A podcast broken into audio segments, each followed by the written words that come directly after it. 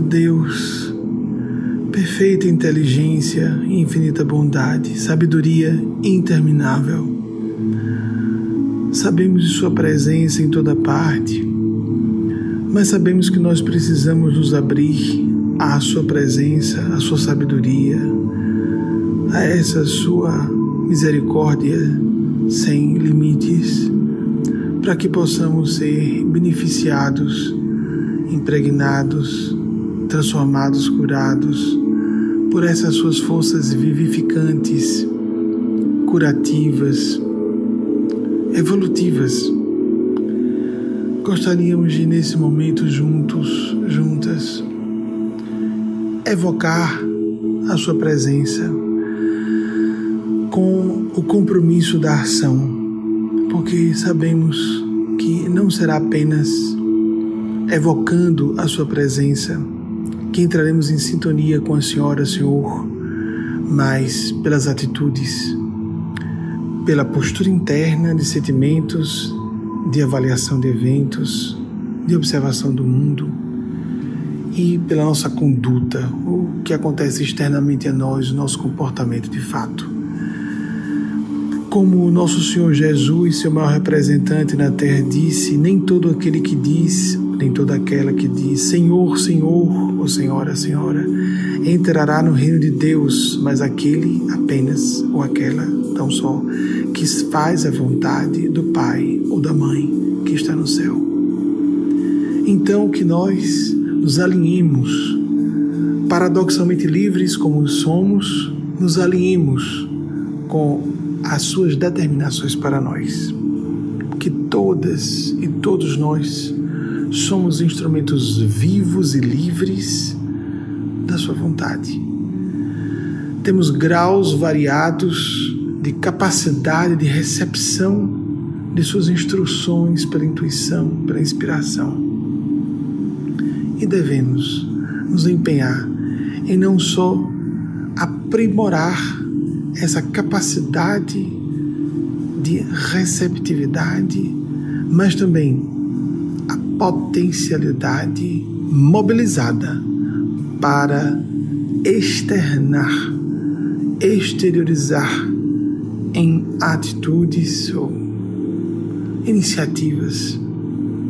em empreendimentos, contatos,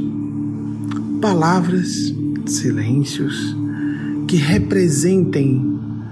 externamente o que internamente sentimos em termos de ressonância de Sua vontade,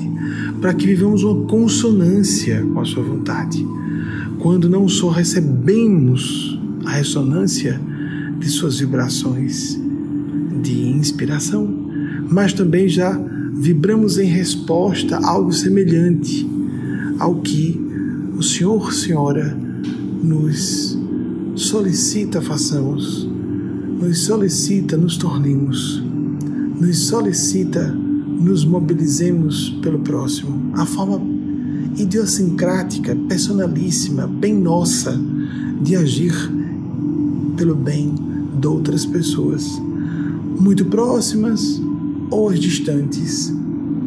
as que temos relação mais pessoal ou aquelas com quem temos relação esporádica ou aquelas ainda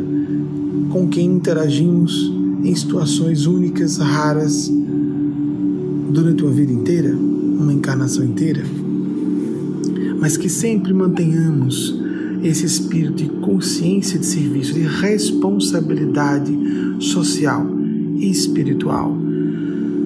de que não estamos à toa nos encontramos nos encontrando com pessoas, tendo ideias, sendo convocado pelas situações a nos posicionar, a apresentarmos nossa opinião, a apresentarmos também a nossa ação. Oh Deus, agradecemos por todas as oportunidades que temos, a nossa saúde ainda que precária,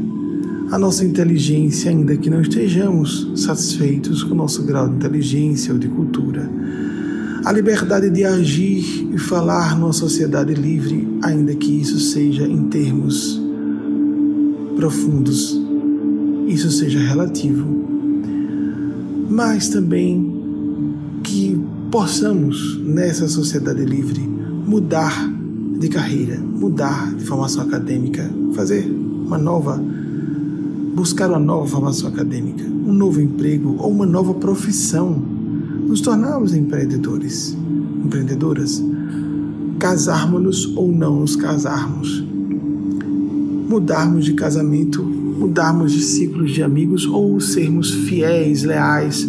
àqueles e aquelas que se mantêm também afinados com nossos valores e princípios profundos. Essa maravilhosa era na civilização, pelo menos ocidental, em que podemos nos construir, nos cocriar com o Senhor, Senhora, que podemos ser arquitetos, portanto, do nosso próprio destino, na medida em que nos modificamos por dentro, porque a nossa entrega concomitantemente ao nosso esforço é mais uma vez um paradoxo. A nossa idealização de um projeto como se fosse algo de foro íntimo e concomitantemente captarmos as suas sugestões do que devemos fazer. E sempre nos despreocupando de resultados, mas sempre preocupados ocupados, principalmente, não tanto pré-ocupados, mas muito ocupados, ocupadas, não preocupadas, ocupadas. Os dois gêneros, me perdoem os que não estão acostumados, mas esse preconceito se infiltra em nossas mentes, não só as pessoas que estão em gênero feminino, mas as pessoas que estão encarnadas em gênero masculino também, nos fazendo depreciar a nossa feminilidade, a nossa conexão com a transcendentalidade, porque o ser humano é composto pelos dois aspectos psicossexuais, o que nada tem a ver com orientação sexual ou mesmo o gênero em que estejamos. Assim, que nós estejamos ocupados, ocupadas com aquilo que seja o melhor para nós, o melhor para o bem comum necessariamente, de acordo com o que intuamos seja desígnio divinal, não ocupados com o que seja nosso dever, dever delineado por nossa consciência, um dever que seja reclamado pela nossa alma, aquelas expressões de elevação de propósito que melhor nos definam como seres humanos, como seres em processo de tráfego na direção da tráfego, de trafegar, de, traf, de, transitar, de viajar em direção de trafegar em direção à eternidade, não é tráfego. que nos afastemos dos tráficos diversos de influência, tráficos de manobras diversas de sedução que acontecem até nos seios lares e vivemos o tráfico trafego na direção da eternidade, na direção da espiritualidade, aqui respeitando simultânea,